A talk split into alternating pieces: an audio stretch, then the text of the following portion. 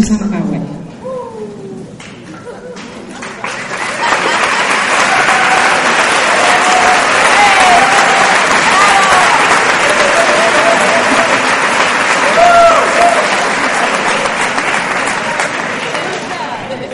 es irlandesa y reside desde hace dos días en Madrid.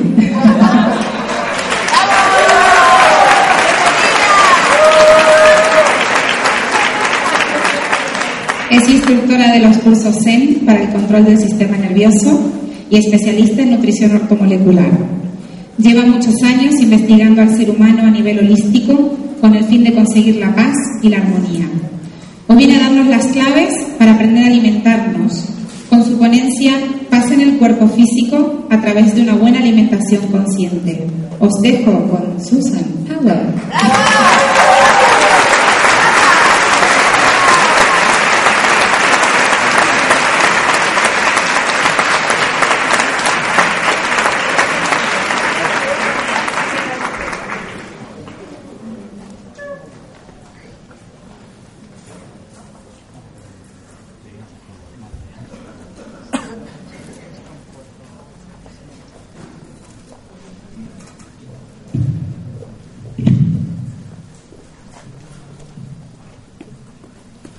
No voy a cantar.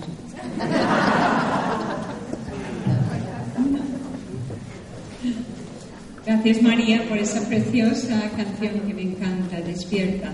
La descubrí en el curso de, de Aranjuez. Me enamoré de ella, hablando, ¿no? Me enamoré de ella y su voz y su ángel.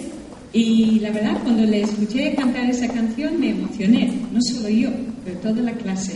Estábamos ahí vibrando alto, disfrutando, y desde entonces no hay manera de desengancharnos. Tendremos que practicar un poquito de desapego de vez en cuando, ¿no? Pero como estoy aquí en Madrid, vecina tuya, lo tienes claro. Ok. Paz en el cuerpo físico. Como estamos eh, hablando del tema de paz, paz en la mente, paz en nuestro interior, en el espíritu, ¿cómo podemos conseguir esa paz si no tenemos paz en el cuerpo físico? Tú puedes estar en la bendita gloria, en una casa preciosa, con una pareja maravillosa, pero tienes un dolor de muelas, ¿dónde está tu paz? No tienes. La única cosa que tienes en tu mente es ese dolor. Por mucho que intentes meditar y olvidar el dolor, tu atención está ahí, no desaparece. Pero si tu hijo llega a casa lleno de sangre y ha tenido un accidente y cambias tu atención hacia tu hijo, ¿dónde está tu dolor de muelas? Ya no está. ¿Está claro? Para poder alcanzar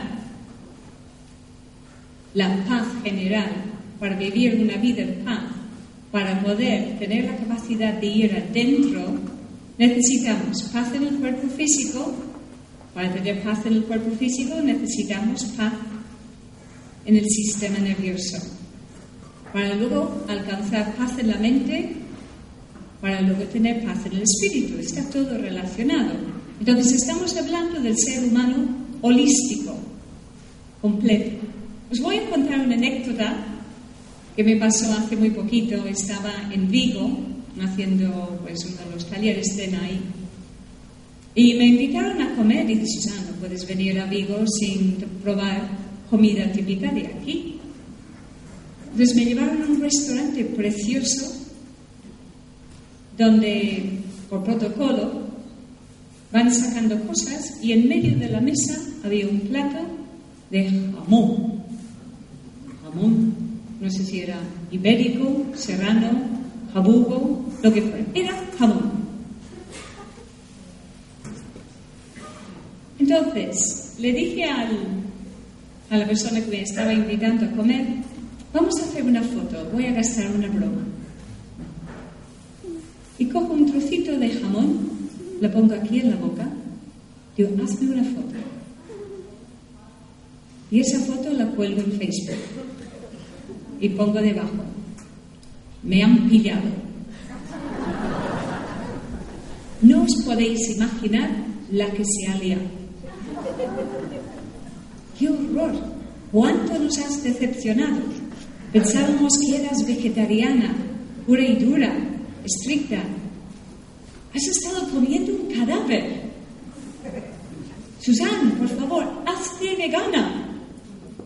Y de repente empezaron a salir un montón de mensajes por todos lados y yo lo tomaba así, en broma, porque quieras o no, era una pequeña provocación de mi parte. Estaba simplemente jugando. No comí un trozo de jamón, comí diez. Y estaba buenísimo.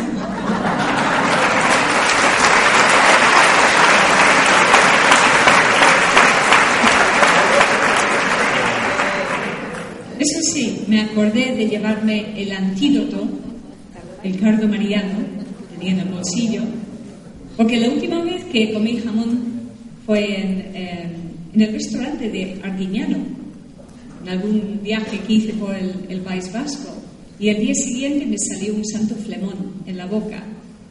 ¿Pero por qué? Por la codificación. Entonces, ¿qué es alimentación consciente? Es saber lo que comes, cómo lo comes, cuándo lo comes y qué, con qué actitud lo comes. Lo que es bueno para ti puede ser malo para otra persona. El que está constantemente preocupándose por su peso y está todo el día encima de la báscula, yo digo, cuanto más te pesas, más pesarás. Tenemos que aprender a comer de forma consciente. Eso no significa caer en el fanatismo o ser radical, inflexible, intransigente. Que cada uno se ocupe de, lo suyo, que cuide su propia salud, su metabolismo, su mente, su sistema nervioso, su cuerpo, porque no es igual como el de otra persona. Yo antes sí, como venimos a este mundo a experimentar, pues ¿por qué no experimentar con la comida? Buscamos siempre el equilibrio. No podemos estar siempre comiendo solo cosas que, que sean sanas. De vez en cuando nuestro sistema inmunológico necesita un pequeño estímulo para provocar una reacción de las defensas. Porque el día que no tengas tu plato ecológico a mano y forzosamente tienes que comer en casa de alguien o en un restaurante o tirado en la carretera, tienes que tener las defensas preparadas para adaptarte a todo. Yo sí caí en ese fanatismo en mis inicios era imposible invitarme a cualquier cosa porque decía, es, que no toca eso. Y cuando uno cree, no deja de ser una creencia a la vez, que está bien tener esa creencia, pero no la impongas sobre los demás, sobre todo si te invitan a, a su casa. Entonces, yo viví eso, lo practiqué, y lo reconozco cuando sale y respeto que los demás puedan ser así, porque ya pasé por ello. Pero al empezar a, viajar mucho, como he hecho en este último año, perdí mucho peso, porque me di cuenta de que no podía solo alimentarme de ensaladas, verdurita en la parrilla y pan blanco con aceite y pasta blanca. Si quería comerme un plato de lentejas, no encontraba lentejas sin chorizo. Y vamos, que el chorizo es que simplemente no me gusta. Cada uno puede tener sus preferencias y puedes decir, pues simplemente es que, no me apetece porque no me gusta y punto. Pero hay muchos trucos para salir de, de esos apuros de vez en cuando, luego os contaré. Así que tenemos que aprender a ser flexibles. Yo solo puedo hablar por mi propia experiencia, no quiero caer tampoco a nivel de alimentación en dogma, sino lo que funcionó para mí. Me imagino que muchos de vosotros ya habréis visto las dos charlas colgadas de alimentación consciente, en las cuales ya expliqué mi historia y cómo llegué a, salir de, un cáncer gracias a varios pasos dentro de la alimentación. Entonces explico lo que funciona para mí. Yo no digo que haya una dieta, sino una orientación alimenticia para estar sano, pero que cada uno tiene que descubrir su propia fórmula. Yo he hecho mis propias reglas para luego ser flexible con ellas.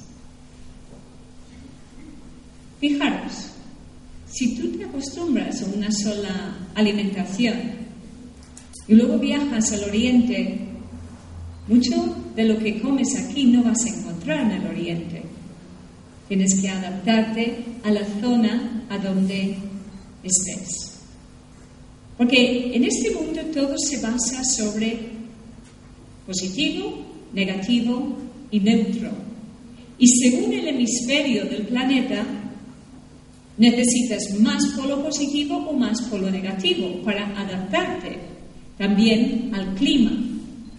Obviamente una dieta crudívora no la puedes hacer en el polo norte tampoco vas a encontrar los elementos para poderlo hacer. Así que el ser humano tiene la capacidad de adaptarse a su ambiente. Pero tenemos que afinar la máquina de tal forma que sepas escuchar tu cuerpo, que sepas escuchar las señales cuando algo empieza a fallar. ¿A qué cuidáis el coche? Y cuando el coche empieza a hacer vas corriendo al mecánico. Y cuando tu cuerpo empieza a hacer ¿qué haces? Tomas algo para los gases. Pero no buscas de dónde salen los gases. Entonces vas a seguir toda tu vida haciendo blup, blup, blup, blup, blup. ¿Cuántos perros tenemos en casa? Tuvimos una, una, alumna en el curso de Tenerife con un apuro tremendo y decía al final, no lo podía parar, yo, perdón, perdón. Susana, es que estoy aquí con la falda constantemente. Digo, es que se me caen los dedos. Es un problema que... Y se iba despejando la zona, ¿no? Cada vez más. Entonces hay que buscar de dónde vienen los pedos. Entonces, ¿Cuántos de vosotros tenéis problemas de pedos o parejas con pedos? La pareja, ¿no? La pareja. Ok. ¿Son ruidosos o silenciosos? Es un problema grave con una muy fácil solución. ¿Cuántos de vosotros después de comer, un rato, una horita después, se hincha el vientre así? y tenéis que aflojar. Sí, muchos. ¿Por qué pasa eso? Hay unas reglas muy básicas porque cuando enseño a las personas que vienen a pedir consejos y ayuda y confiesan esos pequeños problemas, digo, pues vamos a hacer una pequeña prueba y luego ya me contarás. Y luego descubren el resultado se acabó el pedorreo, luego lo explican a todos sus amigos y luego descansan mejor. Y luego me vienen y me dicen, ojalá esto lo hubiese sabido años atrás. Entonces, la ignorancia, tenemos que salir de la ignorancia, eso es llegar a tu verdad, salir de la ignorancia. Y eso es lo que pretendo transmitiros esos pequeños trucos, esas cosas para salir de la ignorancia, para no tener que sufrir y para no tener que depender constantemente de medicación para aliviar esos síntomas sin buscar la raíz del problema antes. Una cosa muy, muy sencilla. Si sueles padecer ese problema, observa una comida típica. A mediodía en la hora de la comida, mediodía, se suele aconsejar alimentos que den energía, o patatas, o lentejas, o arroz. Son carbohidratos o féculas que aportan energía. Mejor no comer eso a la noche porque si no se te pone aquí, y aquí, y aquí, aquí nunca. Siempre, de naturaleza.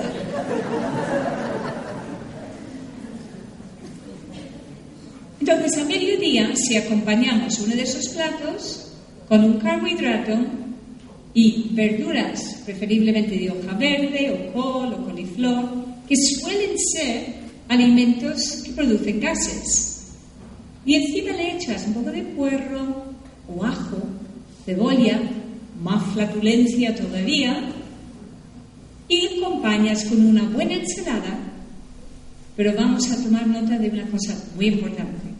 En esa ensalada no vamos a poner ni vinagre ni limón, ni nada ácido, ni se te ocurra poner piña en la ensalada.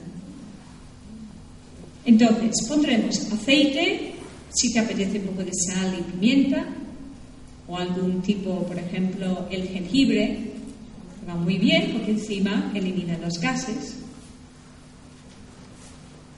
Aceite de oliva, olvídate del ácido. Y vas picando un bocado de ensalada, un bocado de arroz con verduras, bocado de ensalada, bocado de arroz con verduras y olvídate de bajarlo todo con agua, o vino, o cerveza, o Coca-Cola, o lo que sea.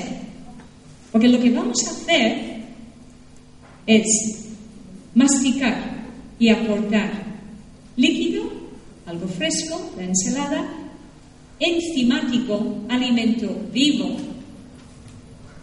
con alimento cocido que llamamos alimento muerto, porque carece de enzimas para poder hacer esa digestión. Bocado de uno, bocado de otro. Porque ¿qué pasa? Cuando combinamos crudo con alimento cocido, evitamos un proceso que se llama la leucocitosis, o sea que el cuerpo no va a reconocer esa comida cocida, muerta, como un invasor. No va a producir leucocitos para atacar, porque engañamos con el alimento crudo. Pero lo más importante de todo, cuando te sientas en una mesa y tienes hambre, ¿la ensalada quita el hambre? ¿Las patatas? Sí. ¿La pasta? Sí. ¿El arroz? Sí. ¿Las lentejas? Sí. Entonces, con hambre, ¿cómo comes la ensalada? deprisa y corriendo. Y encima hablas. Bla, bla, bla, bla, bla, bla, bla, y club, club, club, club, para poder hablar más. Y luego llega el segundo plato y ya está. A devorar. ¿Quién mastica la pasta? Nadie. ¿Quién mastica puré de patatas? Nadie. ¿Por qué no? Porque esos son los alimentos, los carbohidratos, que necesitamos masticar en la boca. Masticar y ensalivar. Porque en la boca se libera una enzima que se llama la tialina. Empieza con P. Tialina. Que hace la casi total digestión del carbohidrato. Ensalivamos bien. Incluso si bebemos, debemos ensalivar. Dicen en el Oriente, mastica tu bebida y bebe tu alimento. De esa forma, tenemos que entender que la tialina, que si tomas una sola gota de ácido, limón o vinagre en este caso, anula la producción de la tialina. Si no digerimos el carbohidrato en la boca, pasará al estómago, recibirá un baño de ácido clorhídrico, luego pasará al duodeno y será el páncreas que aporta su producción de enzimas pancreáticas, entre las cuales está la amilasa, y su única función es terminar de completar la digestión del carbohidrato, solo por si acaso no se haya terminado, pero no hacer la total digestión del carbohidrato. Pero tener en cuenta que ahora el carbohidrato viene con un santo baño de ácido que va a dificultar todavía más esa digestión. Entonces, ¿qué pasará? Porque el cuerpo hará un sobreesfuerzo, como sea, para eliminar eh, o terminar de hacer esa digestión, aunque sea por una fermentación bacteriana. A partir de ese momento se producirán endotoxinas, toxinas en el cuerpo como bacterias que degradan el alimento. Se produce una fermentación, en este caso antinatural, y ¿qué produce la fermentación? Gas. Si no lo habéis visto nunca, corta un melón, ponlo ahí al sol y observa qué pasa. Las burbujitas van subiendo. ¿Y ese gas dónde se produce? Uh, aquí. Tiene que salir por algún lado, o arriba o abajo. Cuando aprendes a hacer simplemente ajustando esa pequeña regla, tu vida se transforma y la vida de la familia también. Tus relaciones sexuales también, tus relaciones en el trabajo. Esto luego aportará un confort digestivo y eso significa paz. ¿Cómo te sientes cuando has hecho una buena comida, una buena digestión? Luego, ¿qué toca? Uno de los mayores placeres de la vida, el váter. ¿Cuáles son los cuatro placeres de la vida? Comer, comer,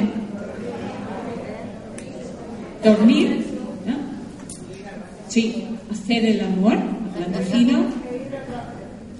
Y comer y beber, dormir, hacer el amor y defecar. ¿Sí o no? ¿Cómo te levantas después de levantarte de una buena disposición? Eso es la Mira, Conocí a un chico una vez que me decía, busco novia no estreñida. Solo hacía falta poner ¿no? una página en Facebook. Digo, ¿por qué? Dice, porque las chicas estreñidas nunca quieren hacer el amor. Normal. Ok. Pues es sencilla, es real. Ok, entonces lo que buscamos es un confort digestivo.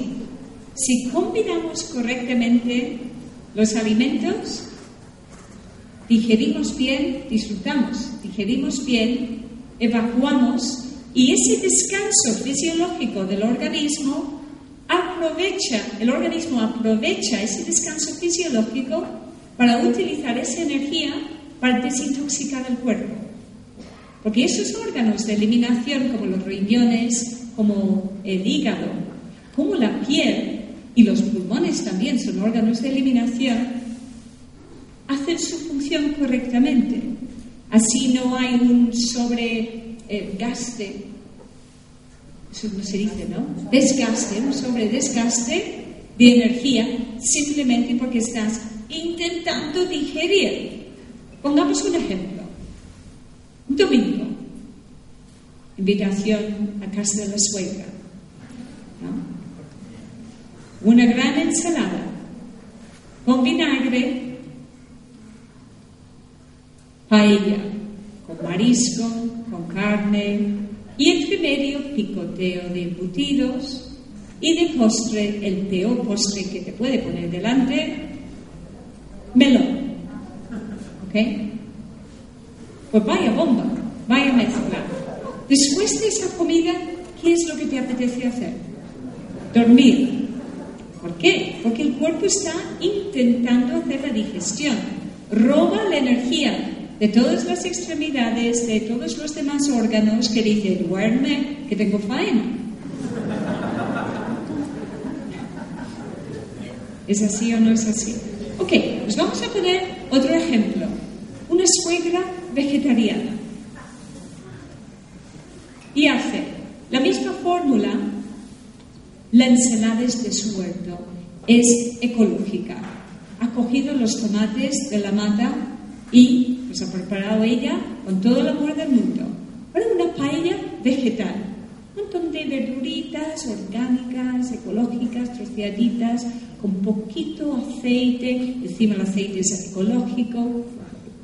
Y el vinagre que pone en la ensalada es vinagre de manzana ecológico. Y luego de postre, un melón del huerto. El efecto, igual de desastroso. ¿Por qué? Porque la mala combinación de alimentos significa mala digestión, sobrecarga y pobre evacuación. Cuando no hay una buena digestión y una, buena evacuación, se van a producir toxinas y esas toxinas buscan su salida por esos órganos de desintoxicación. Pero si no hay una energía buena para poder eliminar del cuerpo, de nada, sirve. No pueden hacer su función. Y entonces esa acumulación de toxinas tiene que irse a algún sitio. Porque si el cuerpo no las puede eliminar, se tiene que encapsular se encapsulan y se producen quistes. Hasta que algún día el cuerpo disfrute de un descanso fisiológico y aprovecha ese descanso sin comer, un ayuno, una limpieza, unos días comiendo solo fruta y dice, ahora aprovecho que puedo trabajar y vamos a eliminar ese quiste. Si ese quiste perdura mucho tiempo, lo que hay dentro se pudre y se convierte en un tumor, tumor benigno, y con el tiempo, como el cuerpo carece de defensas, empieza a transformarse en un tumor maligno, cáncer. Luego si vienen a cortar y explorar y a ver qué hay dentro, se esparce y el cuerpo empieza a encapsular. Entonces tenemos que saber cuidarnos inteligentemente. Tenemos que limpiar esos filtros, tenemos que aprovechar y tener un descanso fisiológico de vez en cuando para permitir que el cuerpo elimine esas toxinas. ¿Cómo podemos hacer que eso sea una cosa natural en la vida diaria? sin que tenga que ser un esfuerzo. Me voy a la montaña, a un retiro y voy a hacer un ayuno 10 días y estás ahí tres meses preparándote para el ayuno y luego lo sufres y lo purgas ahí en la montaña. Yo lo he hecho. Lo hice hace, hace un montón de años, en mis inicios. Fuimos a, la montaña, hicimos un ayuno de una semana y caminando todos los días. Eso sí, a las seis de la tarde asientos. Y para facilitar el proceso de eliminación teníamos que hacer enemas, lavativas. Ah, divertido, ¿eh? Lavativas de café, entre otras cosas. El, café va bien para eso. Iba a entrenar toda la bilis de, del hígado limpia, atrae, absorbe. Por aquí no, por aquí el café. Dice, ¿cómo tomas el café? Dice, por...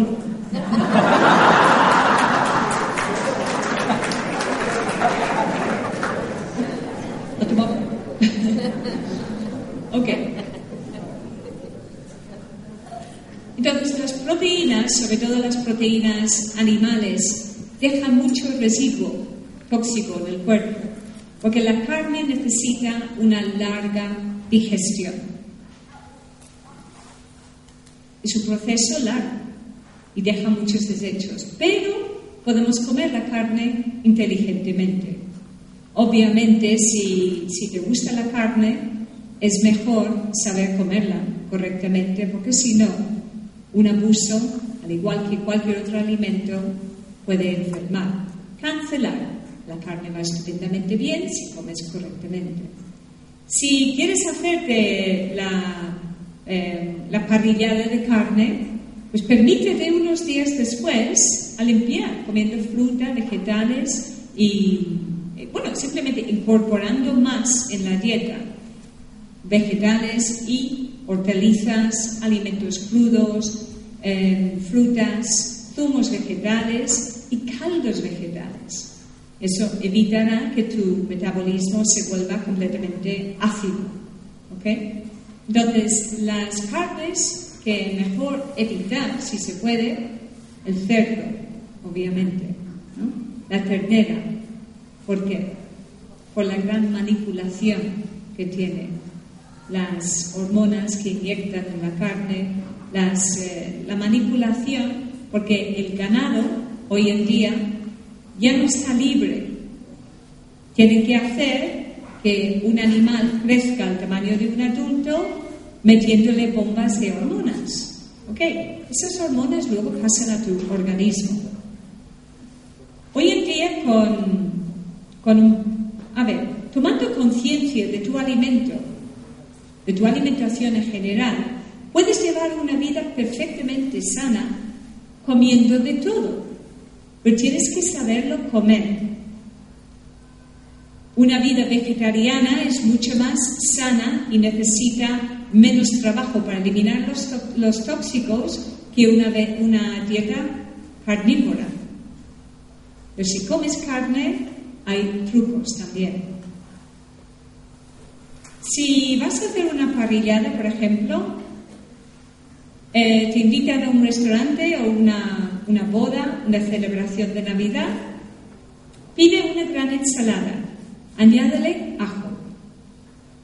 Si puedes, chucrut, el sauerkraut, la col fermentada,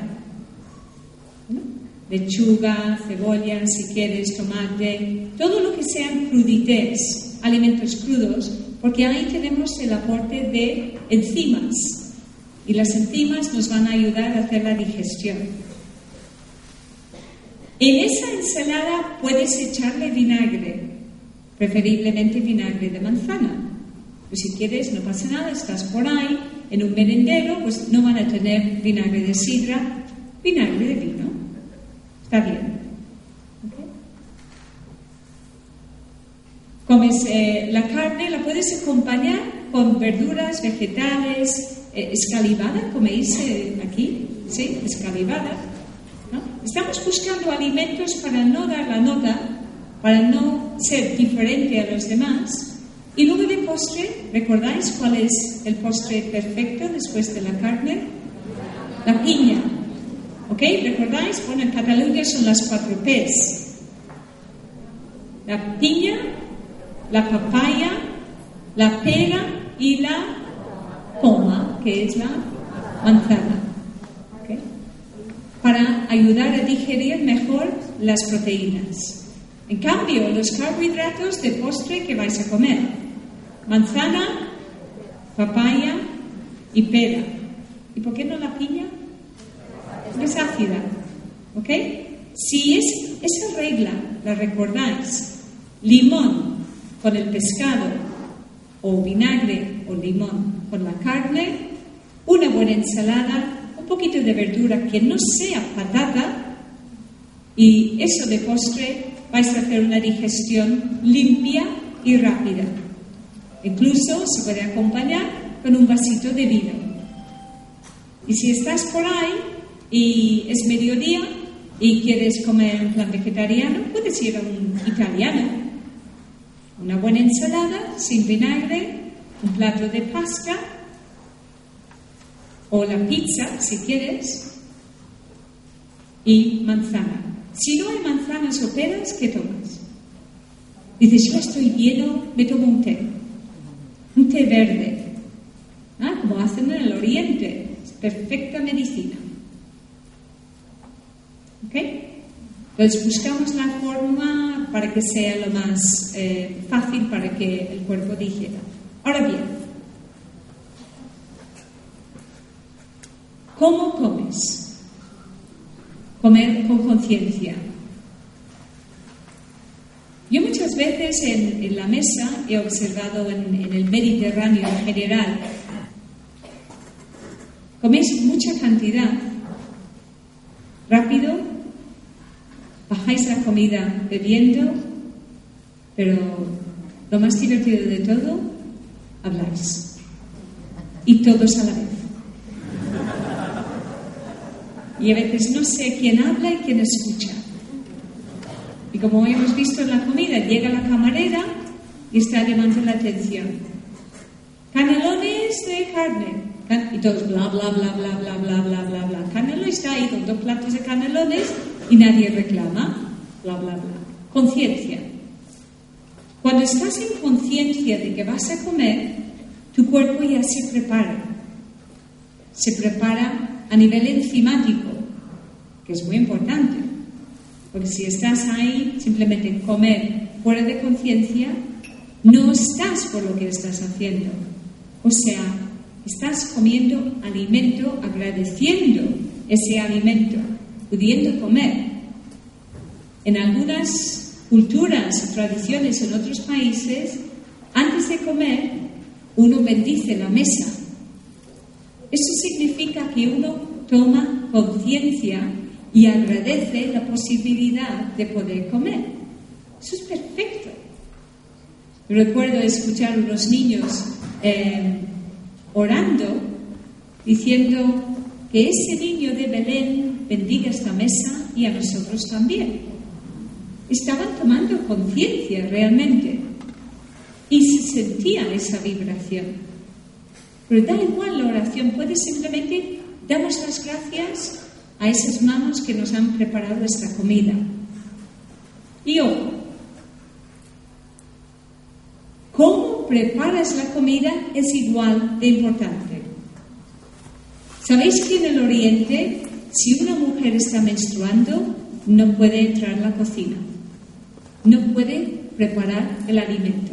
Y como viven en familias grandes, cuando uno tiene la regla le toca fregar los platos.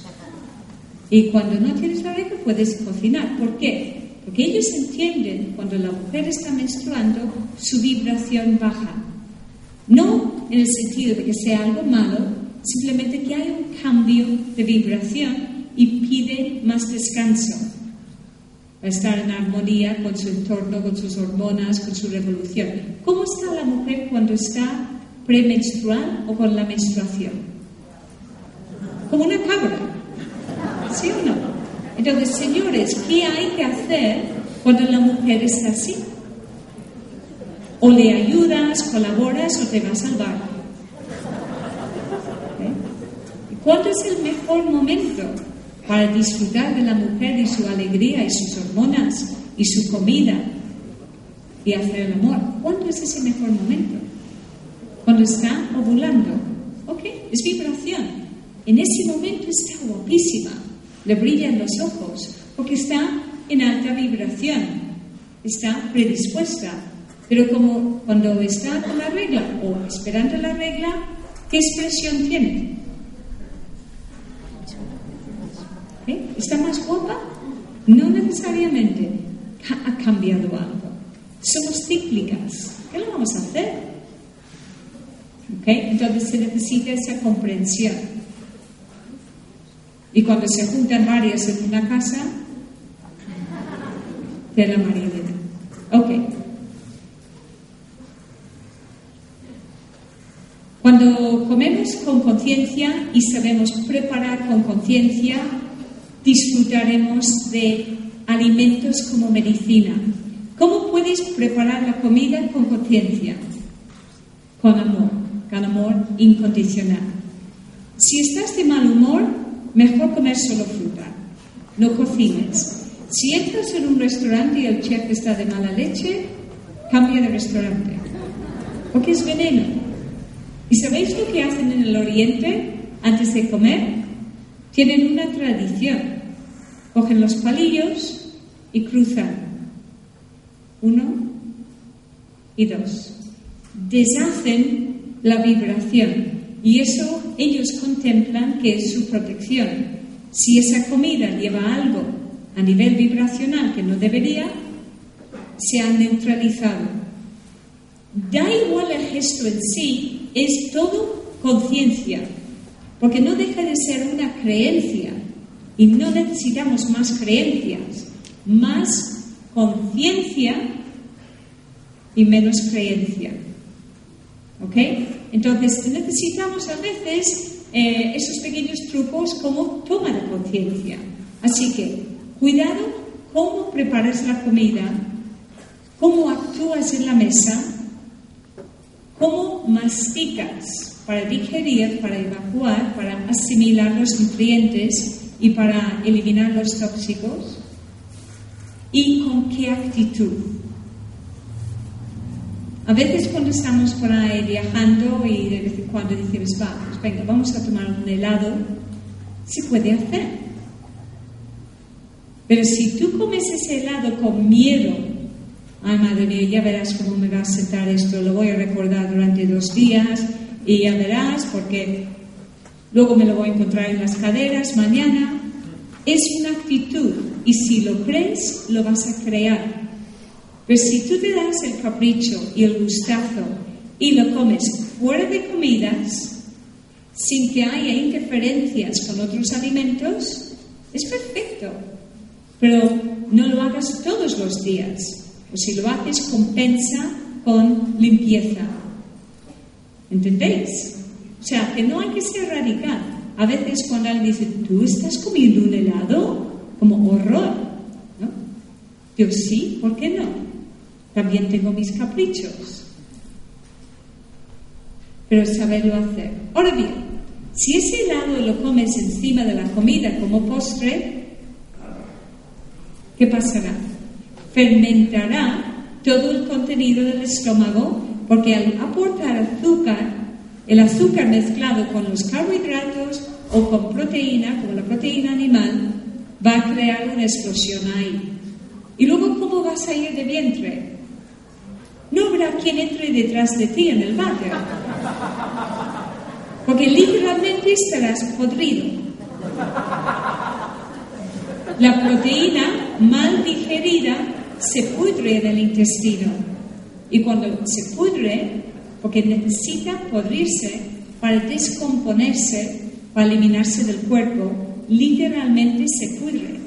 Y en esa putrefacción intestinal se produce una alta carga de toxicidad. Y cuando hay toxicidad que no se elimina, se produce inflamación. Si la inflamación es prolongada, se producen enzimas inflamatorias. Y luego ya empieza a degradarse la pared intestinal, que luego desencadena en colitis ulcerosa, por ejemplo, Luego enfermedades como enfermedad de Crohn, problemas luego con el control de los esfínteres, inflamación, estreñimiento, diarrea. Hay muchas enfermedades del colon que se pueden evitar.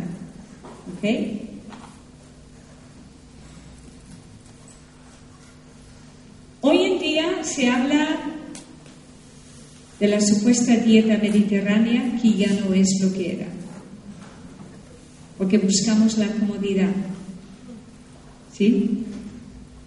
Fast food. ¿no? Cuanto más rápido, mejor. ¿Y nuestros hijos qué? ¿Aprenden de nuestros vicios? ¿Sabéis que todas esas comidas refinadas, y sobre todo los chuches, las bolsas que regalen las fiestas de cumpleaños. Es adictivo.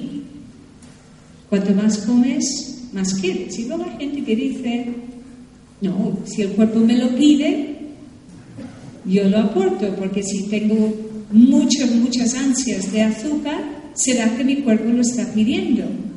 Digo, no, no es así. Lo están pidiendo esas bacterias o esos hongos intestinales, las cándidas, porque se alimentan del azúcar. Ah, entonces se les cambia la cara. Entonces necesitamos equilibrio, equilibrio en la flora intestinal, equilibrio en nuestros hábitos y nuestra, nuestro ritmo de comer, digerir y eliminar. ¿Cómo puedes saber el tránsito de tus alimentos por el intestino, saber cuánto tiempo necesitas para digerir alimentos. Es muy fácil. Come un plato, un platito de remolacha roja.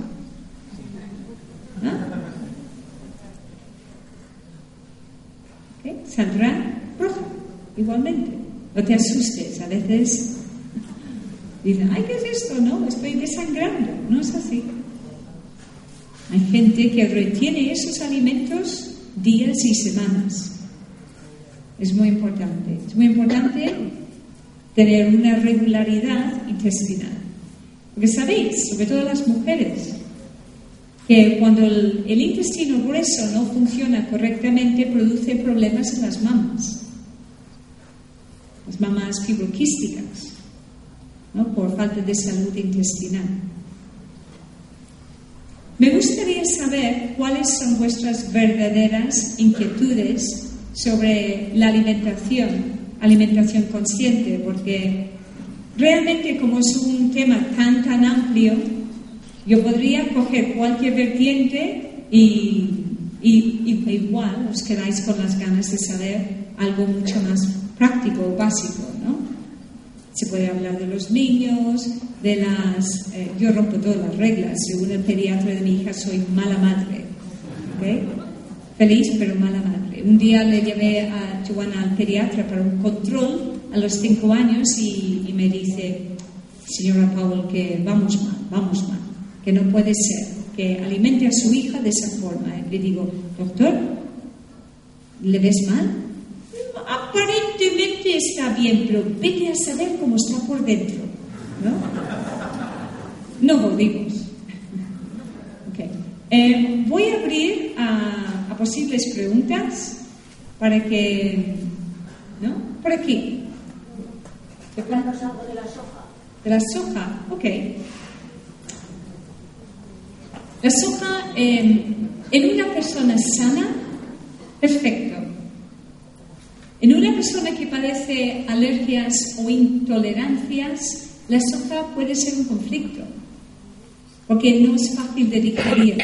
Por ejemplo, si a un niño con problemas de asma, eh, dermatitis atópica, eczemas, Normalmente tendrá problemas relacionados con la leche. La leche de vaca hay que eliminar de su dieta.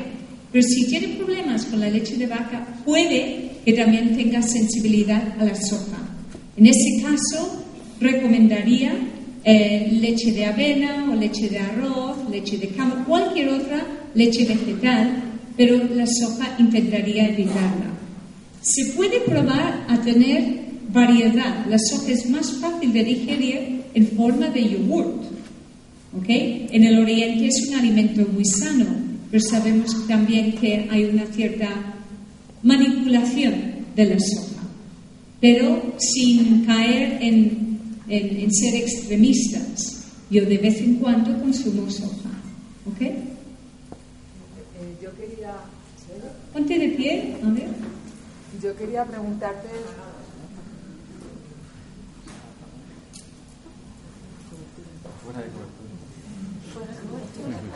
Ok, tú me lo dices y yo repito la pregunta ahora. Ya está. Eh, para problemas de la ansiedad con la alimentación. Ah, uy, ansias de comer. Sí. Ok. Eso es un. Normalmente recomiendo un reset, ok, de, de nuestros compañeros. Depende, por ejemplo, cuando una persona tiene ansiedad por la comida, ¿Qué ansia? ¿Qué alimentos comen? Chocolate, helado, pan blanco. ¿Ok? Porque produce esos picos y bajadas. Cuando tomamos alimentos refinados, muy fácilmente nos da el subidón, el pico de azúcar, y luego desciende por debajo de la línea y cuando estás por debajo de la línea es cuando dice el mono, corre, corre, necesito azúcar, hasta que puede entrar un tembleque, necesito. Porque crea adicción y cuando pasas por debajo del nivel ya pide. Pero cuando tomas te hace una subida por encima de lo normal. Entonces haces picos arriba, abajo. También puede ser una deficiencia de cromo, que es un oligoelemento. Entonces, cuando una persona ansía dulces, es mejor que vaya a ver un naturópata o una persona especialista para ver si tiene deficiencia de cromo. Si aportamos ese oligo, oligoelemento, desaparecen las ansias por, por dulces. ¿Ok? Pero cuando hacemos eh, lo del reset, buscamos la raíz del problema y luego eliminamos, porque muchas veces no es, no, no tiene nada que ver con, eh, los dulces en general. También carencias afectivas, bueno, hay un montón de posibilidades. Hoy en día también la influencia de los campos electromagnéticos, wifi, todo esto altera el sistema nervioso y crea un desequilibrio. Y eso confunde también. Piensas que tienes ansiedad por comer, buscas algo para llenar el estómago, para intentar calmar esa sensación de inquietud. Pero apaga el wifi, apaga la tele, apaga el móvil y entonces de repente encuentras tu equilibrio. Muchos factores. ¿Ok? ¿Hay alguien más por aquí? Hola, no, Susana aquí. Ok. Hola, hola, Susana, ¿Qué, ¿qué recomiendas para desayunar por las mañanas? Ok. Gracias. Depende de, de la época de la estación, pero lo mejor, lo mejor, lo mejor es desayunar fruta. Porque desayunar es salir del ayuno, porque llevamos toda la noche sin comer. Y cuando, cuando nos despertamos, nuestro aparato digestivo necesita también despertarse. ¿Y qué mejor que un zumo de alguna fruta fresca de la temporada o la misma fruta en sí? Pero ha de ser fruta de la estación, de la temporada. De nada sirve ahora tomar zumo de naranja. Lo más seguro es que venga de, Sudamérica. Si lleva tantas horas y días y meses desde que se, recogió o que el viaje que lleva en sí no tiene enzimas, no tiene vitaminas, es solo fibra. Entonces vamos a basarnos en la fruta de la temporada. Si, por ejemplo, em, has hecho un ayuno de un día o 36 horas y vas a tomar tu primer alimento, que sea fruta, y en ese caso la mejor fruta es la piña, porque es muy enzimática. Un zumo de piña después de un día de ayuno. Digo, puede ser un ayuno que tú has buscado o porque has estado enfermo y has estado dos, uno, dos o tres días sin comer, sin hambre, y ahora vas a reiniciar tu alimentación. Necesitamos un aporte enzimático. Entonces, el zumo de piña fresco, recién exprimido, va a ser lo, lo más sano y lo más inteligente. Lo que no hay que hacer es tomarte un bocadillo de jamón, ¿no? A primera hora. Mira, yo os digo una cosa. Yo antes cuando hacía triatlones o maratón, ese, ese tipo de pruebas deportivas se hacen por la mañana. Pues yo antes de salir de casa comía fruta de una sola variedad, o sandía o melón o melocotones o lo que fuera. Cuando comes fruta sola, se digiere muy rápidamente y lo que te traes al cabo de 20 minutos es un pipí muy grande. Que te dé tiempo y luego ¿qué haces? A correr y a correr y a correr. En cambio, yo veía a mis compañeros en, en la línea antes de salir a correr echándose bocadillo. ¿Y qué les pasaba? A medio camino, deshidratados, con calambres, con rampas, con indigestión, con dolores, con molestias y dolor de cabeza después.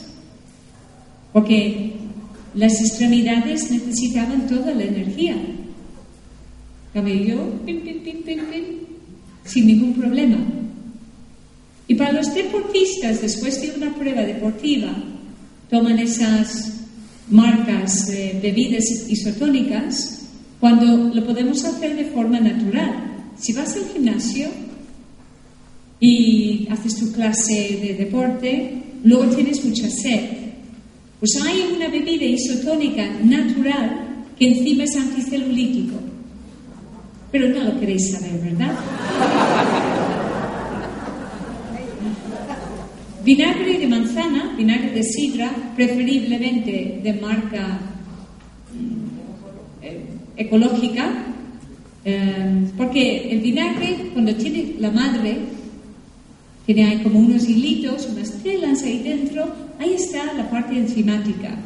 Una cucharada sopera de vinagre de manzana, una cucharadita de miel a, gusto, sin, sin, abusar, o otro tipo de, de producto para endulzar que no sea azúcar y sirope de arce, eh, sirope de agave, eh, miel, melaza, melaza de caña, algo así para endulzar, un vaso como un gin tonic, como un gin tonic natural, y lo bebes poco a poco. Yo después de, las pruebas de larga distancia, y luego estaba una hora, dos horas sin comer. Entonces, si quieres incorporarlo en tu dieta, media hora antes de la comida o antes del desayuno en ayunas, si quieres, con agua, con whisky no, con gin, ginebra tampoco, con agua, hasta arriba de agua. Que no lo hagáis al revés. Alguna persona puso así de vinagre, un poquito de agua, eh, quieres impedirlo, ¿ok? Un chupito de vinagre, una cucharada de miel, sin abusar, lo suficiente para que esté a gusto y agua hasta arriba, preferiblemente no del grifo. ¿Ok? Y te lo tomas poco a poco. Y ha de ser media hora antes de la comida, porque si lo tomamos antes de la comida de mediodía, vamos a tomar carbohidratos. Y si tomamos vinagre justo antes, anulamos la, la enzima, la tiamina. ¿Entendéis? Entonces, que nos dé tiempo recuperar. Pero antes de la cena está bien, lo único por la noche vas a levantarte al lavabo varias veces. ¿Ok? Así ya tenéis un truco de una bebida isotónica o una bebida para la celulitis que no tenéis vosotros, ¿no? Vosotras. Es una cosa muy injusta. Los hombres no tenéis celulitis. Tenéis barriga, sí, echáis para adelante. Ok. ¿Quién tiene el micro? Susana, por favor, eh, ¿cuál sería la mejor alimentación para los niños? Ya que tú tienes un niño, también tengo, quería saber. ¿Mejor? Alimentación consciente para los niños. Ok. Eh, ok, un momentito. Volviendo al desayuno, ok, hemos hablado de fruta. Fruta para salir del, del ayuno de la noche. Después de la fruta podemos comer tanto para niños como para grandes. Un plato de fruta yogur natural, sin azúcar, y añades tus propios cereales y endulzas, si quieres, con mermeladas naturales o miel o similar. Lo único, la miel no se da a los bebés hasta que cumpla el año. ¿Ok? Esa es una opción. Otra opción puede ser una leche vegetal, sobre todo en el invierno, que necesitamos algo más caliente, podemos calentar leche de arroz, leche de avena, eh, leche de camut, leche de soja, si apetece, eh, y cereales preferiblemente sin azúcar. Y si son de dietética y cereales integrales, mejor. Pero como siempre buscaremos comer algo crudo con algo cocido, en este caso el cereal no está cocido, está desecado, Vamos a compensar a nivel enzimático para combinar correctamente con el cereal, que puede ser cualquier fruta, ah, perdón, si es leche, es manzanas o peras o papaya, porque es leche vegetal con manzanas o peras o papaya y en los cereales. Pero los cereales, ojo, que si es, si por ejemplo si es avena, copos de avena, la ración sería para un adulto dos o tres cucharadas soperas colmadas, solo. Porque muchas veces me dicen, no, yo como lo que tú has dicho, un bol de cereales, de avena y leche, pero tengo unos gases y unos pedos todo el resto del día. Lo mismo, si abusamos, creamos una sobrecarga. Y un exceso de cereales, sea del tipo que sea, por muy sanos que sean, acidifica el organismo. ¿ok? Esa es otra opción. O sea, tenemos fruta con yogurt, podemos añadir en invierno eh, fruta desecada, también para añadir más, calorías. Otra opción es la opción de pan con mermelada, si queremos un poco de requesón, con mermelada encima, queda como un pastel, queda riquísimo, o una opción eh, salada. Pan integral, tostadito, con medio aguacate aplastado y algunas lonchas de tomate. Y si queréis algo caprichito encima, buscáis eh, lo que llamamos en Cataluña la olivada o es como un paté de olivas, olivas, aceitunas, estamos en Madrid, aceitunas negras, ¿vale? Machacadas con aceite y hierbas y pones un poquito encima del tomate. Y eso lo acompañas, si quieres y eres atrevido, ponle ajo picadito. Mm, Según los compañeros del trabajo, no sé si te lo van a agradecer. Yo lo he hecho, yo lo he hecho. ¿Vale? Y luego acompañas con manzana o pera y un té. Un té verde sería perfecto. Té verde, té blanco, té rojo, té roibos. ¿Vale? Té negro ya es algo estimulante, cambio té verde no. Está bien como opciones para, variar la dieta. Si queremos un sustitutivo de café con leche y azúcar, compramos una cosa que se llama llano. Es un llano tomo café. ¿no? Llano. Se así llano, pero es Y-A-N-N-O-H, llano o bambú. ¿no? Y es achicoria, un tueste de achicoria. Y lo tomas con una leche calentita y le pones un poquito de miel, ya tienes tu café con leche sano. Y eso lo puedes acompañar con unas galletitas integrales como otra opción sana. Suele gustar mucho. A los chicos, a los niños, un sustitutivo del chocolate, porque el chocolate es adictivo y es estimulante, no hay que abusar. Entonces hay algarroba en polvo y lo puedes añadir una leche vegetal y muchas veces no saben ni la diferencia. Y eso mojas galletitas. También tortitas de arroz puedes juntar con mermeladas sanas, también les encanta. Pero también han hecho buenos inventos del eh, crema de algarroba que viene para sustituir lo típico, ¿no? Es que no puedo decir marcas, ¿no? Y lo untas encima de las tortitas de arroz, no estimula, es un gran alimento. Y si una persona tiene, por ejemplo, diarrea, un niño tiene diarrea, le puedes dar polvo de algarroba en leche vegetal y eso le corta la diarrea. ¿Ok? Así no hace falta tomar tanta medicación. Entonces, eso para los desayunos de los niños suele tener mucho éxito. ¿Ok? ¿Qué más? ¿Quién tiene el micro? Hola, buenas tardes. Me llamo Merche y quería saber qué opinabas de la dieta macrobiótica. Ok. La yo hago una combinación de todo. Yo apoyo la dieta macrobiótica en el oriente. Y también aquí sí se complementa también con más crudo. Porque en la dieta macrobiótica, una de las cosas que a mí personalmente me va mal de la dieta macrobiótica es la combinación de cereales con legumbres. ¿Ok? Entonces es mucho más difícil de digerir. Para otras personas les va bien, pero a mí no me va bien. Y yo me he acostumbrado a comer la misma proporción de alimento crudo con alimento cocido. Y en la dieta macrobiótica es muy poco crudo y mucho de cereal y, y- y legumbres. Pero si abusamos de legumbre y cereales, también salimos fuera de equilibrio. ¿ok?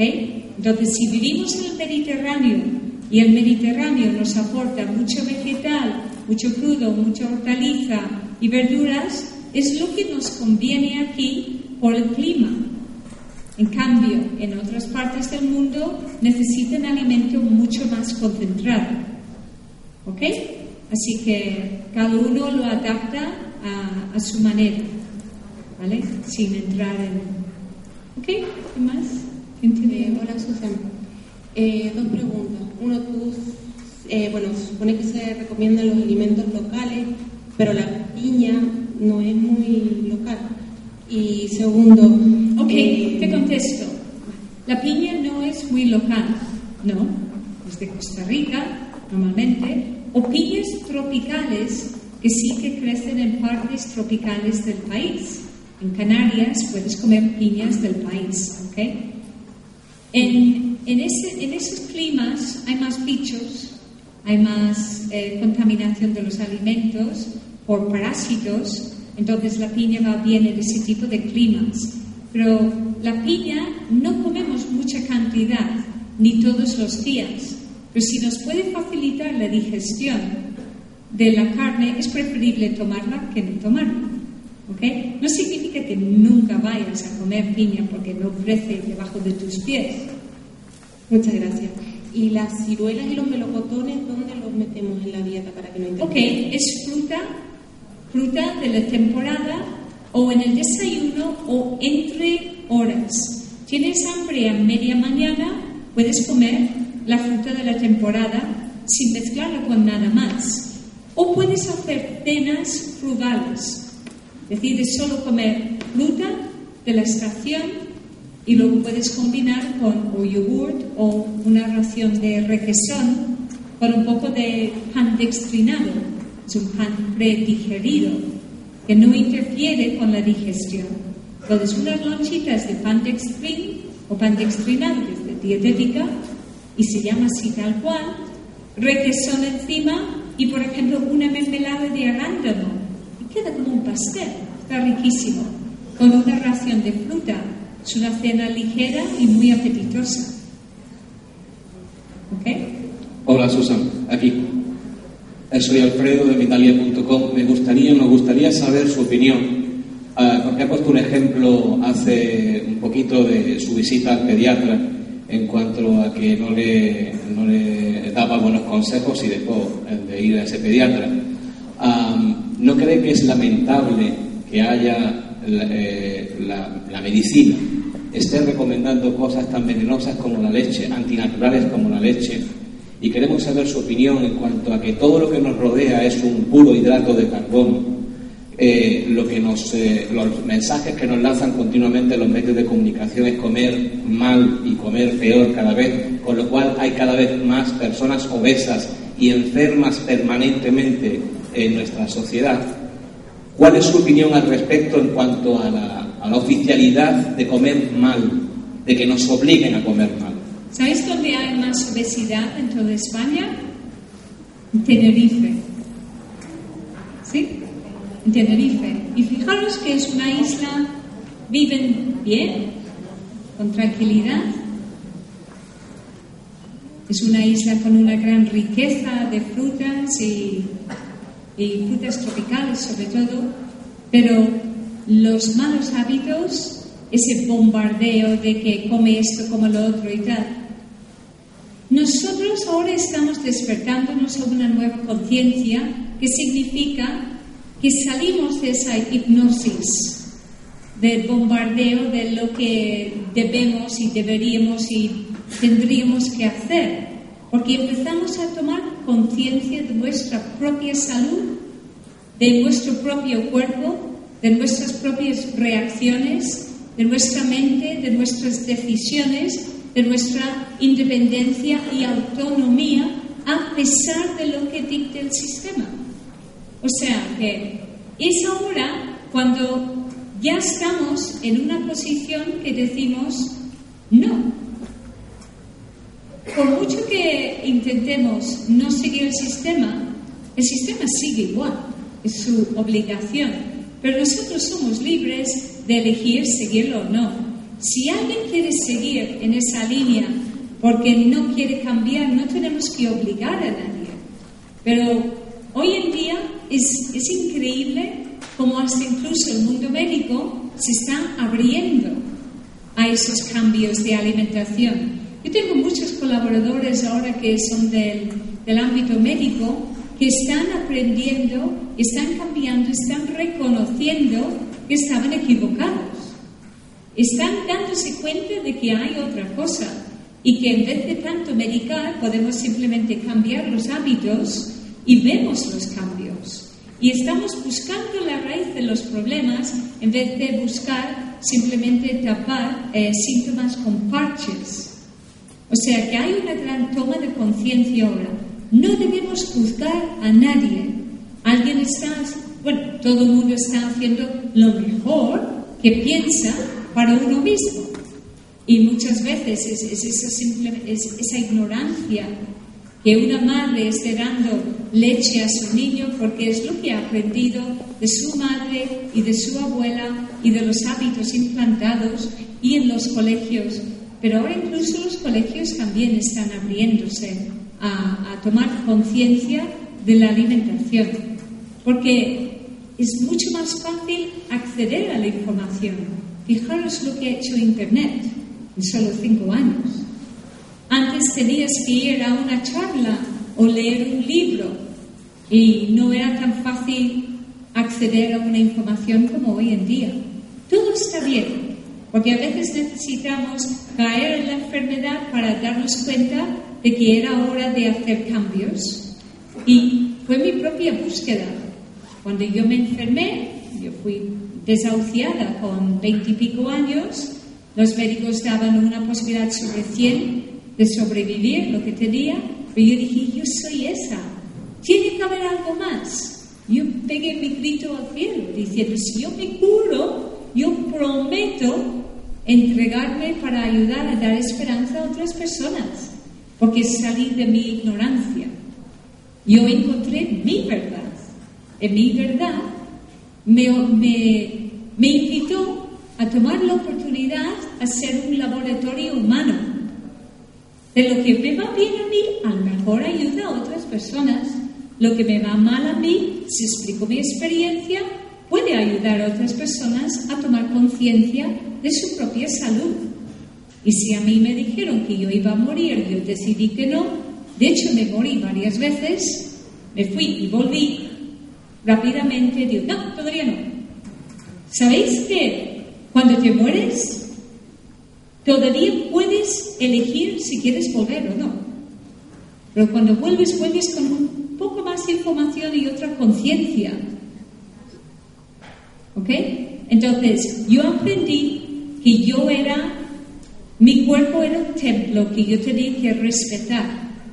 Que podía tener mis caprichos, pero tenía que cuidar mi cuerpo como si fuera un coche que me hubiese costado muchísimo dinero que no lo, no lo tenía que descuidar. Y aún así, hay momentos que digo, para el ritmo, baja, descansa, elimina posibles factores de estrés, porque empiezas a notar que, mm, uy, no he digerido tan bien, uy, ese capricho mm, ha resentido un poquito. Pues vamos a ajustar. Y te aportas ese ajuste la máquina funciona bien otra vez y dices, ay sí, qué a gusto se está. Porque te invita a cuidarte, a respetarte y adorar tu cuerpo. Cuando te funciona bien te sientes tan feliz y cuando no está funcionando bien dices, mmm, ¿dónde está mi paz? Por ahí. ¿Eh? Realmente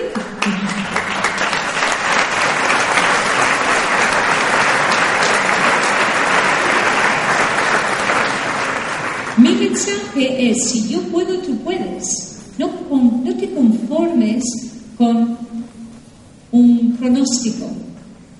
Esto es lo que hay, no hay nada más. Siempre hay algo más. Okay. Quería hacerte una pregunta. Eh, yo padecí un cáncer hormonal y me recomendaron no tomar soja. ¿Perdón? Yo he padecido un cáncer hormonal, un cáncer de mama. ¿Un cáncer? De mama, sí. De mama, Y me recomendaron que la soja no era buena, los médicos. ¿Es cierto? Ok. Ahí hay una desinformación también. Cáncer hormonal significa un tumor que es hormonodependiente. Ese tipo de, de cánceres suelen ser, por ejemplo, un carcinoma ductal infiltrante, es de lo más común que hay, hormonodependiente. Cuando se produce ese tipo de cáncer, ¿cuál es el órgano que está fallando? El hígado. Si el hígado está funcionando, es imposible tener ese cáncer. Te digo por qué. Y esto no lo enseñan en, en escuela de médicos, ¿ok? Cuando el hígado está funcionando correctamente, desintoxica y elimina. Las mujeres producimos hormonas. También a través de alimentos consumimos hormonas. Y somos mujeres de estrógenos. Esos estrógenos se utilizan y luego se tienen que desintoxicar y eliminarse. ¿Dónde se desintoxican y por dónde se eliminan? El hígado. Si el hígado está sobrecargado porque consumes productos de mucha grasa, consumes leches, leche de vaca, quesos de vaca y o alcohol, el hígado se vuelve perezoso y no puede hacer su trabajo correctamente de la desintoxicación de las hormonas. Esas hormonas, como no tienen salida, se revierten al organismo y se suman a la producción de hormonas y eso crea un hiperestrogenismo. Entonces, eh, los estrógenos reciclados se almacenan en la grasa de la mujer en esa zona, en el centro. Entonces, ahí, cuando hay un cáncer hormonodependiente, se alimenta de esa sobreproducción o acumulación de esos estrógenos. Cuando le damos vía libre al hígado, esos estrógenos se pueden eliminar. Ahora bien, en el oriente, sobre todo en Japón, la mujer consume mucha soja. La soja contiene una sustancia anticancerígena, la genesteína, también contiene la daisdeína. Y la genesteína es que sin pizarra es difícil explicar cómo funciona. Su actividad estrogénica o fitoestrogénica, que son estrógenos de plantas, es 1 sobre 400 la potencia de un estrógeno humano, pero tiene la misma afinidad por adherirse a los receptores de estrógenos que un estrógeno humano. Por lo tanto, un 50% de los, fitoestrógenos se enganchará a los receptores y un 50% de estrógenos humanos también. Eso quiere decir que bajará el nivel estrogénico en general. O sea, la soja en ese caso, o los fitoestrógenos, es lo mejor que puede tomar una mujer con un cáncer de mama, hormonodependiente. Fíjate lo que te quiero decir, ¿ok? En, en- en medicina ortomolecular es una información que tenemos y conocemos científicamente demostrado. Pero la genesteína del estro- de, de- de la soja igualmente tiene un efecto anticáncer. Es anticancerígeno, ¿ok? Pero la soja que consumimos aquí también viene por manipulación genética. Entonces, lo ideal sería consumir a través de un naturópata, alguien que conozca el tema ortomolecular, fitoestrógenos aislados de la soja. Entonces, para curarse en salud, normalmente se aconseja, grandes rasgos, preferiblemente no consumir soja, soja como alimento. Si no sabes de dónde viene, ¿ok? Pero la mejor información que puedes tener es libera tu hígado. ¿Vale? Habla con una persona especialista que te puede orientar sobre el cardo mariano o en una dietética. ¿Vale? Buscamos un cardo mariano para liberar el hígado y es eh, de extracto estandarizado por potencia de silimarina. ¿Vale? Porque si no, si tomamos en gotitas no va a hacer lo mismo. ¿Ok? Creo que una pregunta más y ya está. Hola. ¿Quién tiene el Sí, por aquí. Por aquí, sí. Cocida. Se tiene que cocinar la soja, nunca se tiene que tomar crudo. El tofu, por ejemplo, no se tiene que comer crudo. Y a veces lo sirven en vegetarianos como si fuese queso encima de la ensalada. Hay que, hay que cocinarlo. Bueno, en primer lugar, muchas gracias por todo lo que nos estás transmitiendo, estos conocimientos, que en mi caso son muy novedosos y, y gracias por esa exposición. Y el segundo, eh, sobre el tema de la ingesta de líquidos en la, en la comida. Mm, Creo entender que has comentado que no es recomendable eh, mezclar líquidos durante, durante las comidas. No sé si es así y en caso de que sea así, ¿cuándo se deben ingerir los líquidos? Los líquidos. Sí. Ok. Una dieta hidratada, una dieta hidratada no necesita líquidos. Ok. Yo, por ejemplo, si combino alimento crudo con alimento cocido, en esa comida no tengo sed. Porque mi bebida es la lechuga, arroz. Tomate, arroz. O sea, ¿para qué tengo que bajar el arroz con líquido si ya tengo el aporte enzimático y ese líquido está ahí dentro? Si comes fruta, entre horas es líquido. No necesitas estar todo el día bebiendo. ¿Ok? Entonces, una dieta hidratada, eso sí, te tomas el té de vez en cuando, tu zumito por la mañana, o haces tu desintoxicación. ¿Queréis saber qué cura, entre comillas, se puede hacer ahora aprovechando la temporada? La cura de uvas. Comiendo solo uvas, que no sea moscatel, durante máximo 21 días. Hay un libro de Basil Shackleton que se llama La curación por las uvas, que es excelente. Yo he llegado a hacer hasta 40 días a uvas. No lo hagas si eres diabético o insulino dependiente, pero comiendo uva entre un kilo y medio y hasta tres kilos al día. Luego en Navidad no querrás ver ni uvas, ¿eh? os lo aseguro. ¿Ok? Poco a poco, con la piel y con las pepitas, si son blandas. Las pepitas de la uva negra son un poco duras y cuesta pasar, porque en la pepita de uva, en la semilla de uva, hay sustancias medicinales naturales, ¿vale? Para aprovechar. Incluso venden extracto de semilla de uva. Y la piel también tiene sus, sus, sus, sus sustancias naturales y medicinales. Pero cuanto menos químico lleva, hay que lavarlas bien, si son ecológicas, mucho mejor. Incluso las puedes lavar en un cuenco de agua con un poquito de vinagre para desintoxicar y luego ya enjuagar. Y te vas al cine, te llevas tu tupper de uvas, ¿no? Vas de paseo, tu tupper de uvas. Y eso es una y no comes otra cosa ni necesitas beber. Si tienes sed, bebe un poco de agua. Pero esa es una cura que tiene un proceso hasta máximo 21 días. No, mínimo nada. Si no tienes hambre, no comas. Ah, un día, prueba de hacer 24 horas, 36 horas, ¿ok? O haz un día cada semana durante la temporada, o si no te va bien, todos los desayunos que sean uva o todas tus cenas que sean uva. Pero no comas uva de postre, detrás de una comida normal. Y esta es la época perfecta. ¿Cuántos vais a hacer la cura de uvas?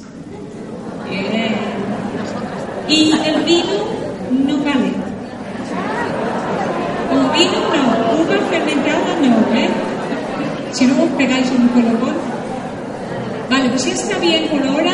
Tengo en mente, tengo en mente, cuando esté ya bien instalada en casa y con mi tranquilidad y mi paz y las cajas fuera de casa, todo arreglado, voy a escribir el libro que tengo en mente desde hace mucho tiempo sobre alimentación consciente. ¿Ok? Voy a plasmar todo.